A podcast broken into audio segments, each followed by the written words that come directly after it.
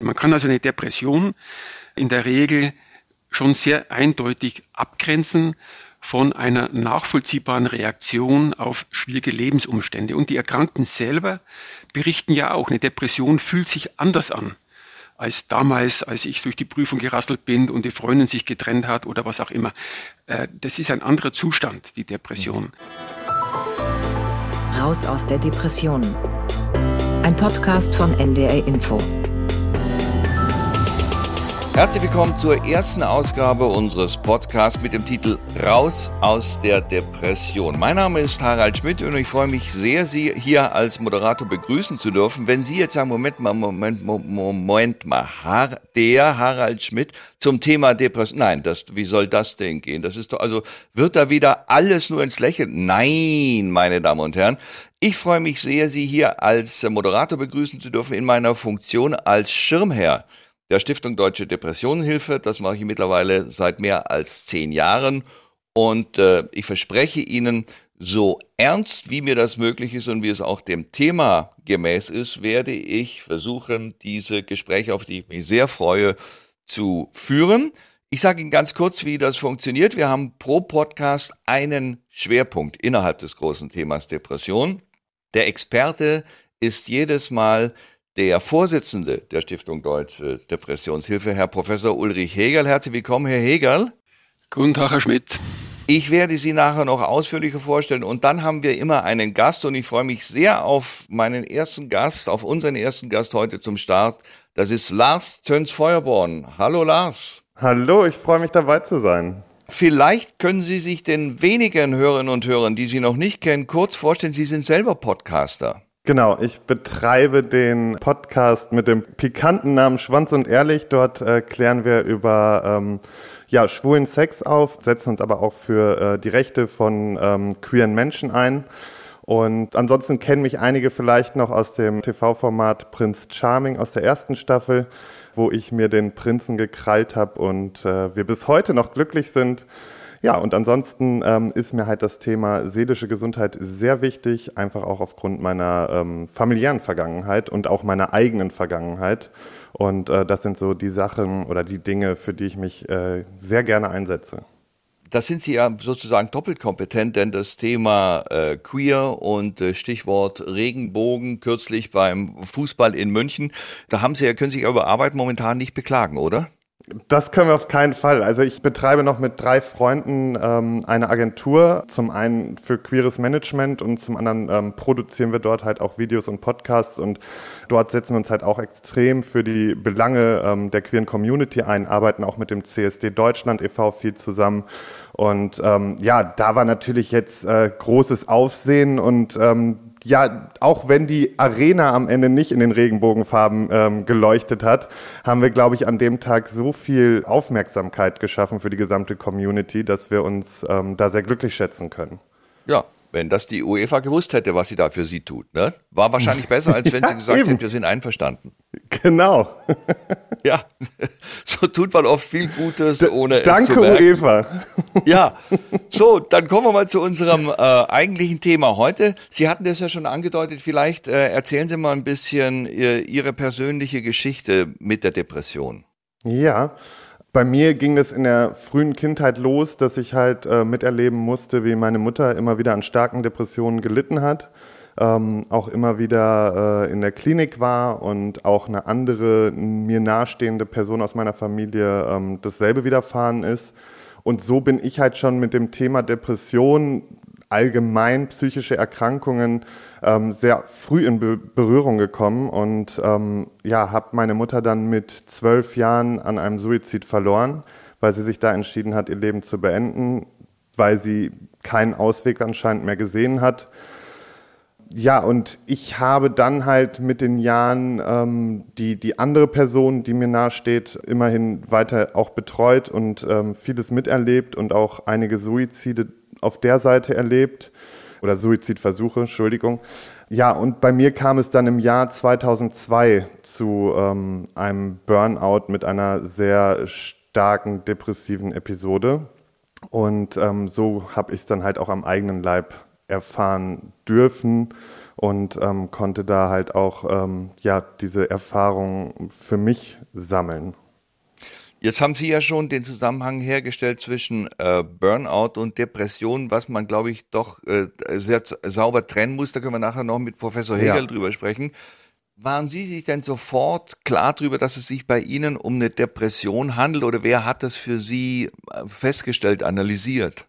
Also zum einen konnte ich das natürlich für mich feststellen, weil ich einfach es über Jahre miterlebt habe und, und auch immer wieder ähm, eine Person mit Depressionen auch betreut habe und konnte dann grob einschätzen, okay, das fühlt sich nicht mehr nach nur Ausgebranntheit oder nach, nach Erschöpfung an, sondern das fühlt sich langsam kritischer an. Und dann bin ich direkt zum Psychiater gegangen und habe halt meine Probleme geschildert und habe das halt alles erklärt und ähm, habe das auch offengelegt, weil ich glaube, das ist der wichtigste Punkt, dass wenn man merkt, okay, es, es stimmt irgendwas nicht, dass man sich einfach auch traut, diese Hilfe zu suchen und auch die Hilfe anzunehmen, weil das habe ich halt in der Vergangenheit auch immer wieder erlebt, dass das einfach irgendwie runtergeredet wurde und ähm, die, die Symptome vielleicht nicht ganz so ernst genommen wurden. Und das führt natürlich dann ganz schnell auch mal zu einer Katastrophe. Äh, wenn ich das äh, richtig gelesen habe, dann sind Sie aufgewachsen in Warendorf in Westfalen, ja? Genau. Das ist ja eigentlich der Inbegriff einer, sag ich mal, intakten äh, Umgebung. Da ist das große äh, Landesgestüt Nordrhein-Westfalen. Das ist, also Pferdeliebhaber kennen das eigentlich als die Pferdeecke in Deutschland. Wie schwierig war das denn für Sie da, ähm, sag ich mal, in, in erreichbarer Nähe äh, einen Psychiater zu finden? Also ich bin in Warndorf ja sogar direkt auf dem Landgestüt groß geworden. Ähm, ich bin mit der ganzen Reiterwelt sozusagen aufgewachsen, was natürlich ja auch eine Welt äh, mit sehr viel ähm, ja, mehr Schein als Sein ist. Das kann man halt auch so sagen. Mhm. Ähm, ich glaube, das hat halt zum Beispiel auch bei meiner Mutter damals dazu geführt, dass ihre Depressionen schlimmer wurden, weil sie einfach eher nach außen hin funktionieren musste als dass sie auch mal Schwäche zeigen konnte. Und ich war zu dem Zeitpunkt, als es bei mir losgeht, ähm, habe ich bereits in Münster gelebt und ähm, hatte da natürlich großes Glück, dass da das Angebot an Fachleuten natürlich größer war. Ich war in Warndorf damals noch in meiner Kindheit ähm, bei, bei Kinderpsychologen. Ähm, da ist aber auch einiges schiefgelaufen. Da wurden falsche Diagnosen gestellt. Da wurde man dann als Kind auf einmal, wie man das aus der Zeit natürlich auch oft kennt, auf Ritalin gesetzt. Das hat bei mir völlig in die falsche Richtung geschlagen. Und ich hatte dann das Glück, dass ich dann wirklich nach Münster gezogen war zu dem Zeitpunkt, als es ähm, bei mir kam. Ja. Und ähm, habe wirklich direkt einen sehr guten Psychiater gefunden. Ähm, da da gab es dann so ein, so, ein, so ein ärztliches Zentrum gerade ähm, im Bereich Depression, also psychische Erkrankungen und ähm, habe mir dort dann direkt die Hilfe gesucht. Also ich bin über meinen Hausarzt dorthin gegangen, weil viele denken, sie müssen direkt zum Psychiater, aber man kann ja selbst auch mit dem Hausarzt sprechen und auch die können einem ja auch schon mal helfen. Äh, sie haben das ja schon erwähnt mit Ihrer Mutter, die dann äh, sozusagen auch sich für den Freitod entschieden hat. Ähm, vielleicht schildern Sie noch mal so das Leben als Angehöriger? Hat Ihre Mutter zunächst mal versucht, das zu verbergen vor der Familie oder mussten Sie sich das langsam in gewisser Weise erspüren, was Ihre Mutter los ist? Wie ist der Alltag in so einer Familie? Mm, es ist so, dass meine, also meine Mutter war auf der einen Seite eine sehr starke Frau, eine sehr starke Persönlichkeit und auf der anderen Seite halt eben diese sehr zerbrechliche Frau, die kranke Frau. Und ähm, man hat es immer daran gemerkt, wenn, wenn sie gerade Power hatte, wenn sie wieder viel gearbeitet hat und, und voller Energie war, ähm, dann, dann ging es ihr nun mal auch gut. Das hatte natürlich auch damit zu tun, dass sie dann ihre Medikamente genommen hat.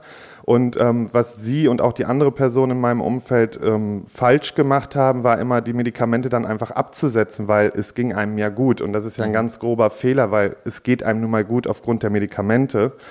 Und ähm, ich habe es dann daran gemerkt, dass meine Mutter halt wieder sehr oft zur Familie gefahren ist, zu meinen Tanten, also zu ihren Geschwistern, ähm, sehr viel geweint hat oder sehr in sich gekehrt war, die die Kraft nicht mehr gefunden hat, irgendwie dann auch zu arbeiten, ähm, sich, sich halt wirklich wieder sehr zurückgezogen hat. Und meine Eltern waren dann zum Schluss hin auch geschieden. Und dort war es dann immer so, dass meine Mutter natürlich, glaube ich, so, so ein Einsamkeitsgefühl hatte. Und deswegen musste ich zum Beispiel auch ähm, dann immer noch bei ihr auch mit im Bett schlafen, zum Teil, weil sie sich halt, glaube ich, sehr alleine gefühlt hat. Und ähm, daran habe ich dann immer gemerkt, okay, jetzt wird es wieder kritischer. Und ähm, dann kam meistens auch irgendwann der Punkt, wo es dann hieß, okay, sie muss jetzt wieder in die Klinik. Äh, sie selber waren auch in der Klinik äh, öfters oder einmal? Ich war einmal in der Klinik, das war ähm, halt 2012, 2013, als ich den, den ähm, ja, diesen Zusammenbruch hatte, wo ich ja erst wirklich gedacht habe, okay, es ist wirklich einfach nur eine Erschöpfung. Ja. Ähm, habe dann aber ja auch gemerkt, aufgrund der anderen Symptome, okay, nur eine Erschöpfung wird es nicht sein, weil da, das fühlt sich komisch an. Ich hatte halt so diese ja, ich hatte so Sachen wie, dass ich halt einfach zur Arbeit gegangen bin, aber die einfachsten Arbeitsabläufe nicht mehr hinbekommen habe ähm, das Einkaufen mich total überfordert hat, Menschenansammlungen mich extrem überfordert haben, dass ich ähm, ja irgendwie, mein, mein ganzer Tagesrhythmus hat sich in die Nacht verlegt. Also ich hatte gar keinen normalen Tagesablauf mehr. Ich war völlig motivationslos und bin immer wieder weinend auch zusammengebrochen. Und ähm, das war dann der Punkt, wo ich dann das halt natürlich erst zu Hause versucht habe mit Hilfe des Psychiaters und bin dann aber auch wirklich, nachdem wir es irgendwie acht Wochen zu Hause versucht haben, zu ihm hin und habe gesagt, ich, ich sehe keine Möglichkeit, dass ich das gerade zu Hause schaffe. Ich muss irgendwie raus, ich muss weg und ähm, brauche da nochmal professionellere Hilfe und möchte gerne, dass ich stationär irgendwo hinkomme. Und ähm, der ähm, hat mich dann auch sofort eingewiesen, hat mir eine Überweisung gegeben äh, in die Klinik und dann habe ich mich auch wirklich innerhalb eines Tages einweisen lassen und hatte das Glück, wirklich gute Ärzte zu haben, die mir wirklich viele gute ähm, Tipps mit auf den Weg gegeben haben. Ich habe natürlich danach auch weiter Gesprächstherapien gemacht, die mache ich heute noch, ähm, die mir natürlich helfen, mich auch immer zu reflektieren, vor allen Dingen auch darauf zu achten, dass es mir gut geht und dass, wenn ich merke, okay, es, es geht in die falsche Richtung, dass ich auch immer den, den Stopp-Knopf drücke sozusagen. Und ähm, deswegen bin ich froh, dass ich diese Erfahrung wirklich nur einmal machen musste, auch wenn es für mich eine sehr gute Erfahrung war, weil ich eben sehr viel auch über mich und auch nochmal über die Krankheit gelernt habe. Und müssen Sie aktuell noch Medikamente nehmen? Nein, also ich habe ähm, mit in der Klinik habe ich Medikamente bekommen und das ging dann auch noch so ein Dreiviertel oder ein halbes bis dreiviertel Jahr nach der Klinik und dann habe ich einfach für mich gemerkt, okay, irgendwie werden die Nebenwirkungen mittlerweile größer als die Wirkung eigentlich sein sollte oder das, was die Wirkung bewirken soll. Und dann bin ich zum Arzt, weil das ist ja ganz wichtig, dass man das halt eben mit dem Arzt bespricht und nicht einfach von alleine sagt, okay, ich setze das jetzt ab. Ähm, und habe dann mit dem Arzt besprochen, wie ich mich fühle und dass ich einfach das Gefühl habe, dass mich die Medikamente jetzt aufgrund der Nebenwirkungen eher wieder ein bisschen runterziehen. Und dann haben wir sie Stück für Stück ausgeschlichen und seitdem habe ich auch keine Medikamente mehr genommen, sondern ich achte auf meine Warnzeichen und sobald ich Warnzeichen bemerke, spreche ich natürlich als erstes mit meiner Therapeutin, weiß aber auch, dass ich halt einen sehr guten Freundeskreis habe, meine engsten Freunde, die einfach wissen, ähm, was ich dann brauche und die mir dann halt auch den Halt bieten, damit ich halt, ähm, ja, ich sag mal, das Schiff auf Kurs halte. Ja. Ihr, Ihr Job genau. ist der da, ähm, wie soll ich sagen, eher hilfreich oder, oder denken Sie manchmal, also was ich so erlebe in den ganzen Fernsehformaten auch, wo ich mitgemacht habe und so, äh, ist vielleicht doch was, was ich äh, bisschen von mir fernhalte? Ja, also ich muss sagen, dass zum Beispiel das Format Prinz Charming, das hat mir absolut gut getan. Da hatte ich auch nicht einmal das Gefühl, dass es mir irgendwie zu anstrengend wäre, zu viel wäre. Na klar, wenn man drei Wochen da drin ist, in der dritten Woche wird es vielleicht auch mal anstrengend, aber das ist so im normalen Rahmen. Ähm, wenn ich dann aber wiederum an die Dschungelshow zum Beispiel Anfang des Jahres denke, die, die Dschungel-Ersatz-Show, die wir hatten hier in ja. Deutschland, ähm, war es schon so, dass das extrem an meinen Nerven genagt hat, aber das kam auch hinzu, dass einfach ich dann festgestellt habe, das sind Formate, die ich so nicht mehr mittragen kann, weil ich kann nicht auf der einen Seite mich für seelische Gesundheit einsetzen und auf der anderen Seite in Trash-Formate äh, in Trash-Formate gehen, wo Leute teilweise wirklich extrem vorgeführt werden, wo Mobbing an der Tagesordnung ist, damit die Unterhaltung stimmt, wo sich angeschrien wird, das habe ich einfach nicht mehr gefühlt und da habe ich auch für mich meinen Schlussstrich gezogen und gesagt, Trash-Formate kommen auf gar keinen Fall mehr für mich in Frage, weil ich da einfach nicht hinterstehen kann und weil ich mich damit dann einfach auch nicht mehr wohl wohlfühle. Sollte es irgendwann in Zukunft mal Formate geben in dem Bereich, die wirklich was mit Haltung und mit Sinn haben, würde ich mich dem nicht verschließen. Aber grundsätzlich ist für mich diese Sparte vorbei und deswegen konzentriere ich mich mittlerweile wieder mehr auf meine Firma, die wirklich gut wächst, wo es Spaß macht, wo ich einfach weiß, wir tun was Gutes und konzentriere mich auch mehr auf die Projekte wie halt seelische Gesundheit, auch auf meinem Kanal, um darüber zu sprechen ähm, weil mir das wesentlich wichtiger ist. Und ähm, ja, ich arbeite gerade noch an ein paar neuen Ideen und äh, vielleicht auch noch an einem neuen Format. Und ähm, da hoffe ich, dass ich einfach mehr Sinn, sage ich mal, verbreiten kann. Und ähm, das fühlt sich dann für mich auch wesentlich richtiger an, weil ich sage mal, die Öffentlichkeit, und äh, das äh, wissen Sie ja, denke ich mal auch, äh, kann schon einiges machen mit der Psyche. Und das ist halt auch wichtig, sich immer wieder seine Auszeiten zu nehmen und vor allen Dingen sich dann auch dementsprechend mal wieder zurückzuziehen und vor allen Dingen Privates auch für sich zu schützen. Das äh, finde ich klingt hervorragend, was Sie da sagen. Und wenn ich das mal als Laie, ich hüte mich natürlich von jeder Form von äh, Diagnose und auch Ferndiagnose, aber ich würde es mal für mich als Laie sagen, Sie klingen wie jemand, der sehr gut drauf ist, ja? Absolut. Also ich ja. bin ja auch ein sehr lebensbejahender Mensch. Ich, ich ähm, sehe das Leben als großes Geschenk an und möchte dieses auch nutzen und ich finde es halt so schade, dass meine Mutter diesen Weg gewählt hat, den sie gewählt hat, weil ich denke, man kann immer irgendwie einen Weg finden, auch ähm, da rauszukommen oder zumindest den Umgang damit zu lernen. Und äh, ich denke, wenn man da die richtige Unterstützung und vielleicht auch das richtige Umfeld hat, dann hat man da gute Chancen. Und ähm, ja, im Nachhinein gesehen, glaube ich, hatte sie einfach nicht unbedingt das beste Umfeld für ihre Situation. Und ich achte halt darauf, dass ich mir ein gutes Umfeld schaffe, eine, eine gute ja, äh, Umgebung, auch was meine Arbeit angeht, schaffe, dass ich mich wohlfühle, weil äh, dafür bin ich ein, ja, wie ich schon sagte, lebensbejahender Mensch und äh, vor allen Dingen äh, gerne lustig drauf und unterhaltsam und habe einfach Spaß am Leben. Und das möchte ich mir halt nicht durch irgendwie so ein kleines Monster im Kopf äh, zerstören lassen. Ja, da drücke ich Ihnen sehr die Daumen, dass Sie auf dem Weg ähm, erfolgreich weitergehen. Vielleicht noch, bevor wir zum Schluss kommen, ähm, die äh, Corona-Pandemie, die uns ja jetzt alle schon seit über einem Jahr beschäftigt, haben Sie denn gemerkt, dass das auf Sie noch irgendwelche Auswirkungen hatte in Sachen Depression? Ich hatte das große Privileg, viel arbeiten zu dürfen, weil wir natürlich auch viel im Online-Bereich arbeiten. Und deswegen habe ich Corona nicht so wahrgenommen, wie es mit Sicherheit viele andere wahrgenommen haben, weil ich eben viel machen durfte. Und ähm, deswegen ist es bei mir jetzt nicht so angeschlagen. Aber ich habe es zum Beispiel im Umfeld sehr oft mitbekommen, dass Leute extrem gelitten haben unter der Situation. Und wenn man das jetzt auch nochmal so auf die LGBT-Community ähm, überschlägt, dann ist es so, ich habe jetzt einen unserer Künstler, äh, der war äh, jetzt vor kurzem auf einer großen Radtour durch ganz Deutschland für den guten Zweck. Es ist ein Transmann, der Brick Schaumburg und ähm, da war es halt so, er ist auf die Idee gekommen, weil er Ende letzten Jahres in verschiedenen Foren einfach gelesen hat, wie schlimm die Situation gerade auch für Transmenschen ist, die zum Beispiel äh, Jahre auf ihre OP gewartet haben, wo OPs abgesagt wurden, wichtige OPs ähm, aufgrund von Corona, die eben keine Treffpunkte mehr hatten, keine Möglichkeiten mehr, sich zu zeigen. Das ist ja nun mal auch ein Thema für uns, dass die CSDs nicht stattfinden konnten, ähm, dass, dass Leute, die sich vielleicht sonst nicht so trauen, eben nicht auf die Straße gehen konnten, weil in, ihnen das nicht so geboten wurde. Und ähm, da hat man das natürlich sehr extrem auch mitbekommen, dass äh, Corona da ähm, ja sehr große Einschnitte gemacht hat. Herz ins Feuerborn, ich fand das großartig, Sie zu erleben und Sie zu hören. Ähm, ich sage vielen Dank für die Mitwirkung. Ich weise sehr, sehr gerne nochmal auf Ihren Podcast äh, hin mit dem Titel Schwanz und Ehrlich, was ich einen großartigen Titel finde. Ich hoffe, Sie haben sich den rechtlich schützen lassen.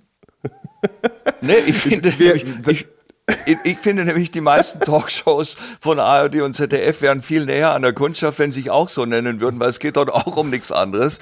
Nur man tut so, als würde man große politische äh, Interviews führen. Ja? In, Vielen Dank dafür. In welchen Abständen es erscheint der? Ähm, aktuell wieder zweiwöchentlich ähm, und wir arbeiten momentan noch an äh, einem neuen Konzept. Das äh, wird jetzt zu Juli wahrscheinlich dann stattfinden. Und ich habe noch einen weiteren Podcast ja auch mit äh, Jochen Schropp, Knall und Tüte auf Podimo. Ähm, genau, das sind so meine, meine Podcasts, die ich momentan betreibe. Und äh, ja, ein Podcast ist ja das, womit ich angefangen habe und äh, was mir am meisten Spaß macht einfach. Deswegen ja. auch vielen, vielen Dank, dass ich dabei sein durfte. Es war mir eine große Ehre, Sie auch kennenzulernen. Und ähm, ja, ich bedanke mich und äh, wünsche auf jeden Fall ganz, ganz viel Erfolg auch für die kommenden Folgen. Danke. Und ich hoffe, Vielen dass Dank. es vieles bewirkt für die Leute dort draußen auch und dass man den Leuten vielleicht irgendwo auch eine gewisse Hilfe bieten kann. Vielen Dank, alles Gute, Lars Töns-Feuerborn. Tschüss. Und damit kommen wir zu unserem Experten, der, wie gesagt, in jeder Sendung mit dabei ist und die fachliche Expertise und Einschätzung geben wird. Professor Ulrich Hegel, den ich Ihnen ganz kurz nochmal vorstellen darf, Vorstandsvorsitzender der Stiftung Deutschen Depressionshilfe, verfügt über langjährige Erfahrung in der Behandlung psychisch erkrankter Menschen und hat außerdem die Senckenberg-Professur an der Klinik für Psychiatrie der Goethe-Universität Frankfurt Main inne. Herr Hegel, grüß Gott, können wir als Süddeutsche untereinander sagen, oder? Ja, grüß Gott, Herr Schmidt. Ja. Und jetzt würde ich mal als Laie sagen, wenn wir äh, Patienten, die mit Depression zu tun haben, die so aus der Krankheit rauskommen, wie unser erster Gast heute, Lars Töns-Feuerborn, dann ist das eigentlich ein Glücksfall, oder? Nein, das ist eigentlich eher die Regel. Das ist ja typischerweise eine in Episoden verlaufende Erkrankung und viele Menschen sind im gesunden Zustand ähnlich gut drauf wie der Herr Töns Feuerborn und das ist also für mich nicht überraschend. Ja, ich meinte das nicht, da hat einer Glück gehabt, sondern äh, wir können uns glücklich schätzen, dass es für Menschen so ausgeht. Es war von mir in jedem Fall genau schludrig formuliert. Ich bitte um Vergebung, Verzeihung. Wir werden uns am Ende dieser Podcast viel verzeihen müssen, Herr Professor Hegel. Also vor allem Sie mir. Ja? Ja, ich denke, es gilt umgekehrt genauso. Man hat ja viel Gelegenheit, Dinge zu sagen, die jetzt nicht ganz exakt stimmen. Ja. Aber der, äh, der Gedanke, dass äh, eine Depression was ist, was sich das ganze Leben durchzieht und man ist nie gut drauf, das ist schon eine Vorstellung, eine nicht richtige Vorstellung, die viele Menschen haben. Darum war das doch ganz gut, es nochmal klargestellt zu haben, dass es eine in Krankheitsphasen verlaufende Erkrankung ist und die Menschen zwischendrin genuss- und leistungsfähig sind in der Regel. Vielleicht können wir das aus medizinischer Sicht gleich mal zum Anfang sagen. Was ist denn eine Depression überhaupt? Ist es eher etwas Körperliches oder ist es etwas Seelisches? Es sind ja immer beide Seiten. Ne? Wir können ja das Verhalten uns anschauen von einem Menschen, wie ist er aufgewachsen, was erlebt er, wie sind die sozialen Beziehungen. Ähm, wir können uns dann auch die Symptomatik anschauen, zieht er sich zurück, ähm, ist er traurig, alle diese Dinge. Und wir können hier mit Psychotherapie eingreifen und helfen, aber immer hat es ja was mit dem Gehirn und mit dem Körper zu tun. Depression ist natürlich auch eine Erkrankung des Gehirns mit veränderten Hirnfunktionen. Und da spielen dann die Gene eine Rolle und es spielen die Botenstoffe im Gehirn, die Stresshormone eine Rolle. Und wir können mit Medikamenten helfen. Also es sind eigentlich immer beide Seiten, die man betrachten muss. Die meisten Menschen, das hat eine Umfrage auch ergeben, über 90 Prozent glauben, dass Depression in erster Linie eine Reaktion auf Schicksalsschläge, auf Partnerschaftskonflikte, ähm, auf äh, Überforderungen im Beruf oder ähnliches ist. Dieser Aspekt wird häufig überschätzt, äh, denn Depressionen sind doch ziemlich eigenständige Erkrankungen auch. Und das lernt man, wenn man, wie ich, äh, sagen wir, das Privileg hat, mit sehr vielen Menschen mit Depressionen auch über lange Zeit, über viele Jahre hinweg auch zu tun gehabt zu haben. Dann sieht man zum Beispiel in der Klinik Menschen, die einen Schlafentzug machen, die bleiben wach die zweite Nachthälfte und plötzlich klingt die Depression ab und die Hoffnung kommt zurück, das Frühstück schmeckt und eine seit Monaten bestehende depressive Phase äh, klingt ab. Allerdings das Problem ist, mit dem nächsten Schlaf in der darauffolgenden Nacht kommt die Depression zurück. Trotzdem sieht man, dass eben allein dieses Manöver die Depression und die Hirnfunktion verändern kann und der Mensch wieder rauskommt. Oder man sieht Menschen, die in einer schweren Depression sind und plötzlich macht's Klick und die Depression ist vorbei und sie kippen möglicherweise sogar in eine Manie. Ich erinnere mich, äh, wie ich angefangen habe, ähm, auf einer psychiatrischen Station als junger Assistenzarzt an eine meiner ersten Patientinnen, die damals eine seit fast einem Jahr gehende Depression hatte, die aufgetreten ist nach dem Tod ihres Mannes. Und die Medikamente haben nicht angeschlagen, die Psychotherapie hat nicht angeschlagen und man hat sich überlegt, warum wird es nicht besser? Und dann kommt man auf Überlegungen, dass vielleicht die die Erbschaftsstreitigkeiten, die da auch bestanden haben, wo sie über den Tisch gezogen worden ist, dass die eine Rolle gespielt haben, dass sie sozusagen ihre Familienangehörigen bestrafen will mit ihrem mit ihrer Suizidgefährdung, mit ihrer äh, schweren Depression oder dass sie jetzt die neue Anforderungen, die das Leben ihr stellt, dass sie denen ausweichen will durch die Depression. Man hat dann rasch alle möglichen psychologischen Erklärungen parat. Und ich erinnere mich noch genau, wie ich dann auf die Station am Morgen gekommen bin und die Patientin kommt mir entgegen und reicht mir die Hand und wirkt wie ausgewechselt. Und sie sagt, mir geht es deutlich besser. Ähm, ich habe gar nicht verstanden, warum am Anfang, aber es war einfach, die Depression war einfach vorbei. Und ich habe dann gefragt, aber Sie haben doch hier diesen Streit mit der Erbschaft. Also ja, ich habe einen, Bekannten, den rufe ich mal an. Ähm, das ist ein Rechtsanwalt, vielleicht kann er mich unterstützen. Ja, und Sie sind doch ganz isoliert, weil die ganzen Bekannten waren beim ihren Mann, der verstorben ist. Ja, ich habe eine Freundin, die ich rufe jetzt an treffe mich zum Kaffee. Die Probleme bestanden alle noch, aber die Depression war einfach weg. In dem Fall war völlig unklar, warum. Es war wie ein Krankheitsprozess, der plötzlich gestoppt hat. Und ich möchte ein anderes Beispiel vielleicht noch bringen von einem anderen Patienten, der auch zeigt, dass es eine richtige Erkrankung ist. Äh, das war ein Patient, der ist im 24-Stunden-Rhythmus hin und her gekippt zwischen einer Depression und einer Manie. Das hat sich bei ihm eingestellt. Das war ein Professor für Messtechnik äh, im Urlaub mit seiner Frau auf Mallorca. Und er merkt dann einen Tag ist er traurig und erschöpft, am nächsten ist er aufgedreht und übermütig. Und in genau diesem Zustand kam er auch in die Klinik.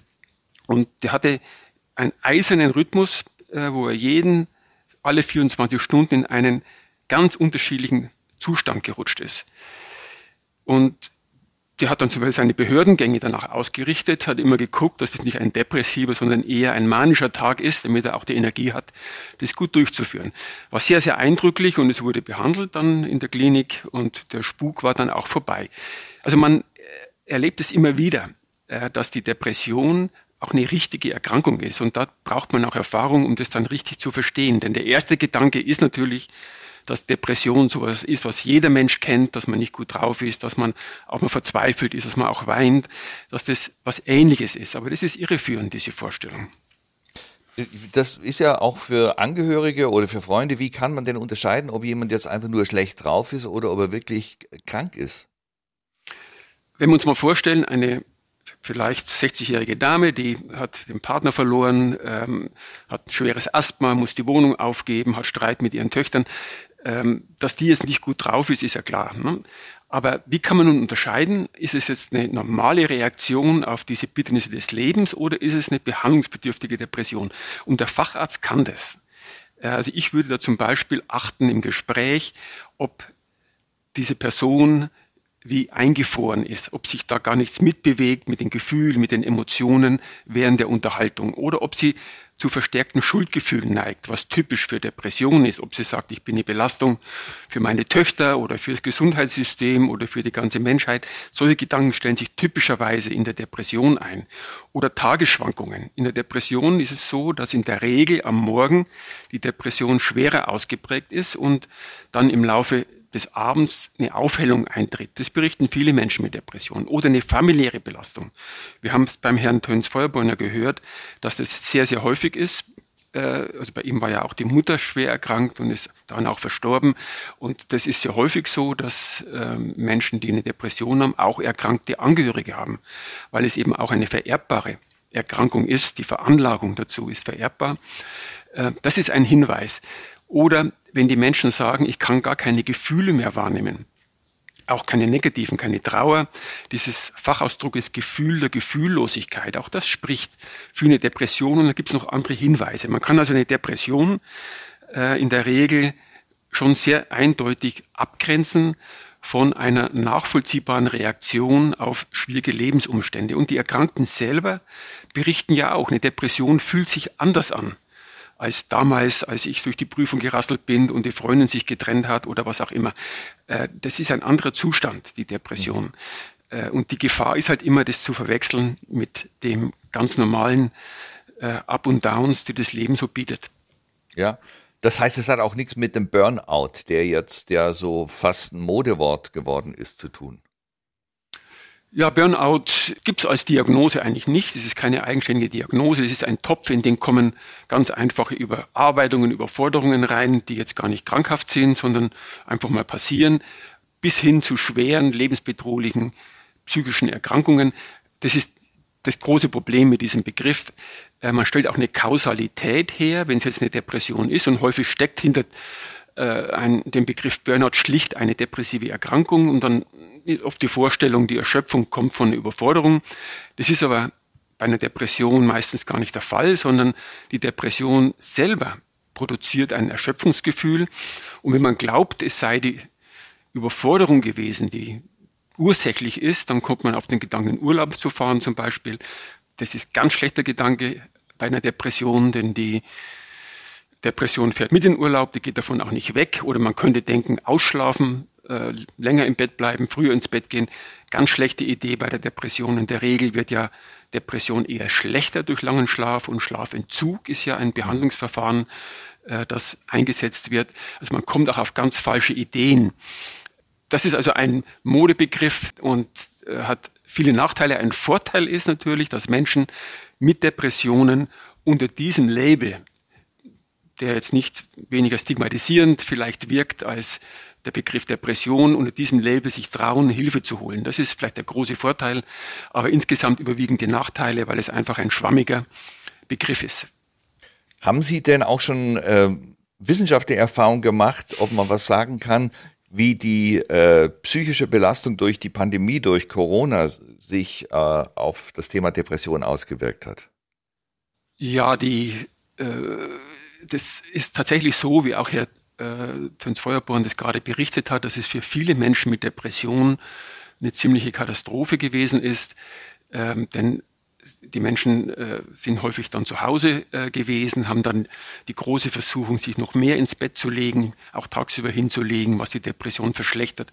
Viele haben weniger Sport gemacht. Sport ist ja unterstützend in der Depressionsbehandlung. Sie haben mehr Zeit zum Grübeln, negative Gedankenschleifen nehmen zu und die medizinische Versorgung hat sich deutlich verschlechtert. Das haben sehr viele angegeben, dass stationäre Behandlungen ausgefallen sind oder sie so viel Angst hatten, dass sie sich selber keine Hilfe mehr geholt haben.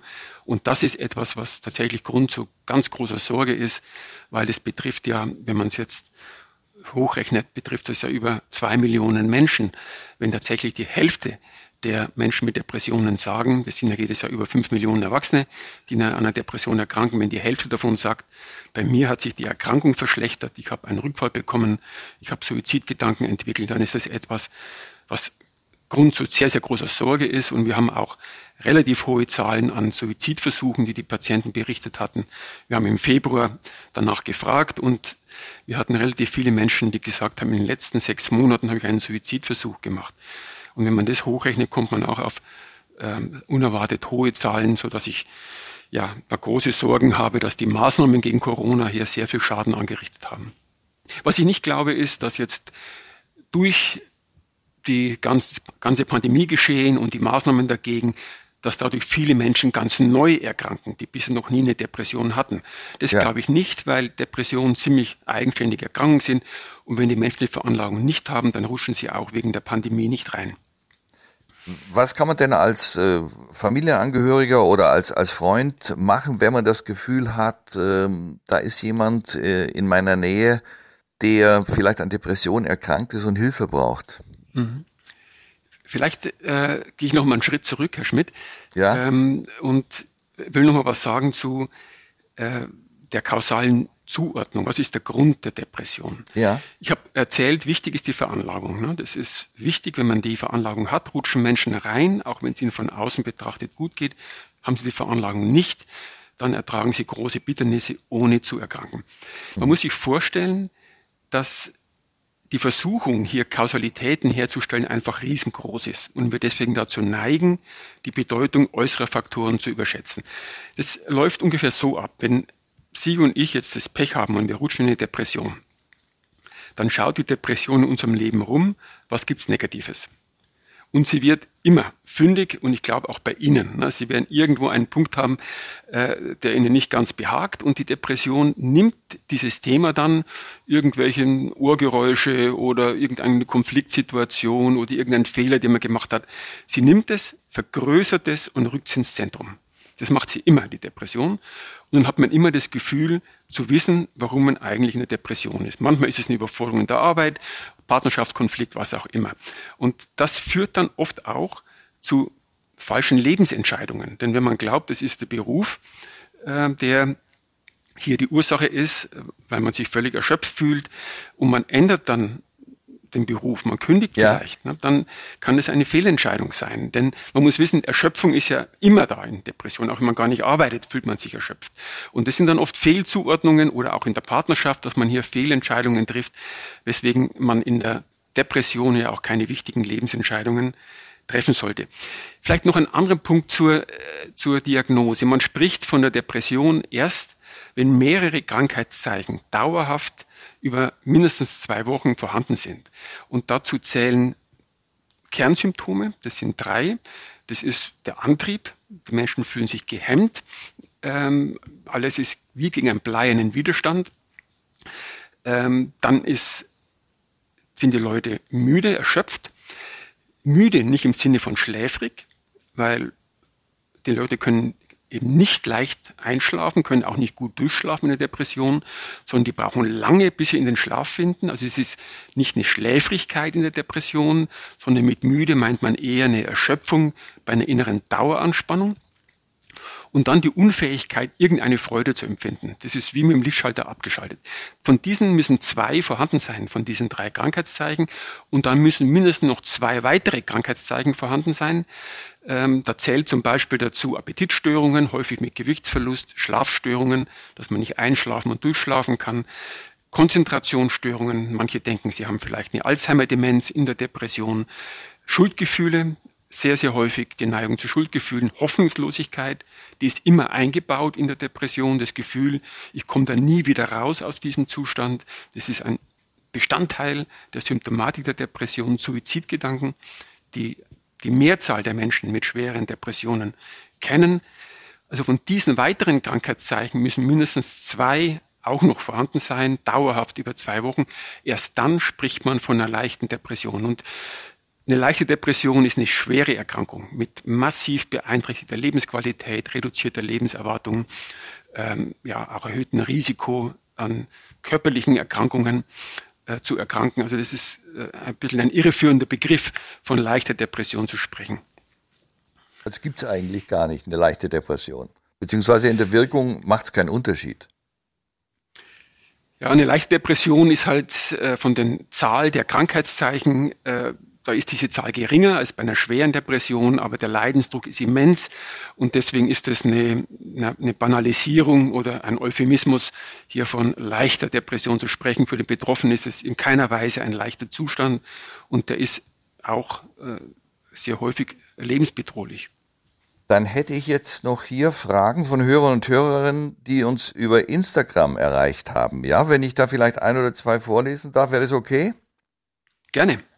Ja, und zwar schreibt Derby. Derby schreibt, mir ging es lange gut. Warum kommt die Depression trotzdem wieder? Ja, das ist der Punkt mit der Veranlagung. Wenn man einmal eine depressive Krankheitsphase hat, dann hat man in der Regel eine Veranlagung zur Depression. Und deswegen hat man eben eine Neigung, hier auch wieder erneut im Laufe des Lebens reinzurutschen. Die meisten Menschen, die eine depressive Krankheitsphase haben, erleiden mehrere im Leben. Aber hier muss man auch wissen, dass man da nicht hilflos ausgeliefert ist, sondern wir können das Risiko, erneut zu erkranken, deutlich senken, um etwa 70 Prozent, durch Behandlung mit Antidepressiva und Psychotherapie. Dann fragt Simi, warum hat man morgens das Gefühl von einem Bleimantel auf den Schultern? Morgens ist die Depression häufig schwerer ausgeprägt. Ähm, das sind die Tagesschwankungen, die ich vorhin schon erwähnt habe. Das kommt wahrscheinlich auch daher, dass Schlaf die wachheitsfördernden Mechanismen im Gehirn stärkt und man deswegen noch äh, angespannter, noch, noch wacher, noch aufgedrehter ist, sich noch mehr wie vor einer Prüfung fühlt. Äh, wenn man geschlafen hat. Also die Menschen berichten oft, ich habe nachmittags mich hingelegt, ich konnte auch zwei Stunden schlafen, aber als ich aufgewacht bin, war die Depression sofort in voller Stärke wieder da. Also Schlaf ist bei der Depression bei den meisten Betroffenen nichts, was zur Erholung führt, sondern sehr häufig eher zu einer Verschlechterung. Und deswegen ist dieses bleierne Gefühl, das die Depression ja kennzeichnet, etwas, was am Morgen oft besonders ausgeprägt ist. Das fällt das Aufstehen besonders schwer ähm, und am Abend hält sich es oft wieder ein bisschen auf. Und dann vielleicht noch eine letzte von Pusteblume. Wie lange dauert die Depression durchschnittlich? Gibt es eine große Spannbreite. Ähm, wenn man so einen Mittelwert nimmt, dann dauert eine depressive Krankheitsphase, wenn sie nicht behandelt wird, vielleicht vier bis acht Monate. Es gibt aber auch Menschen, die ich gesehen habe, die waren äh, über ein Jahr in der Depression ähm, und sind dann plötzlich wieder rausgekommen aus diesem Zustand. Wichtig ist halt, dass man diese Phasen konsequent behandelt, weil damit kann man die Krankheitsphase natürlich rasch zum Abklingen bringen. Wobei natürlich hier auch Geduld oft nötig ist, denn die Antidepressiva wirken ja nicht so schnell wie Schmerzmittel oder Beruhigungsmittel, aber trotzdem durch eine konsequente Behandlung mit Medikamenten, mit Psychotherapie äh, kann man diese Krankheitsphasen zum Abklingen bringen. Dann würde ich sagen, haben wir es für heute, Herr Professor Hegel, oder habe ich Zentrales vergessen? Nein, ich denke, wir haben die wichtigsten Dinge angesprochen. Ich glaube, das ist so eine runde Sache. Ja, wunderbar. Dann sage ich nochmal ganz herzlichen Dank. Und ich bedanke mich ganz, ganz herzlich bei unserem Gast Lars Töns Feuerborn, der uns äh, aus seiner privaten Situation das, äh, wie ich finde, sehr, sehr anschaulich und interessant geschildert hat. Wir ähm, haben beim nächsten Mal den Schwerpunkt, das hatte ich ja anfangs gesagt, dass wir immer wieder ähm, beim großen Bereich Depression versuchen, den Fokus auf gewisse Schwerpunkte zu richten. In der nächsten Folge geht es über die Behandlung der Depression. Es geht um die Frage, ist Depression überhaupt heilbar? Was hilft gegen die Erkrankung? Muss ich Angst, das wird sicher viele interessieren, muss ich Angst vor Psychopharmaka haben? Und wie funktioniert die Psychotherapie?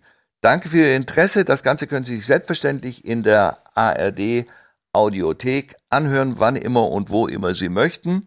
Wir freuen uns, wenn Sie nächstes Mal wieder mit dabei sind. Mein Name ist Harald Schmidt, wenn es wieder heißt Raus aus der Depression. Bis dahin eine gute Zeit.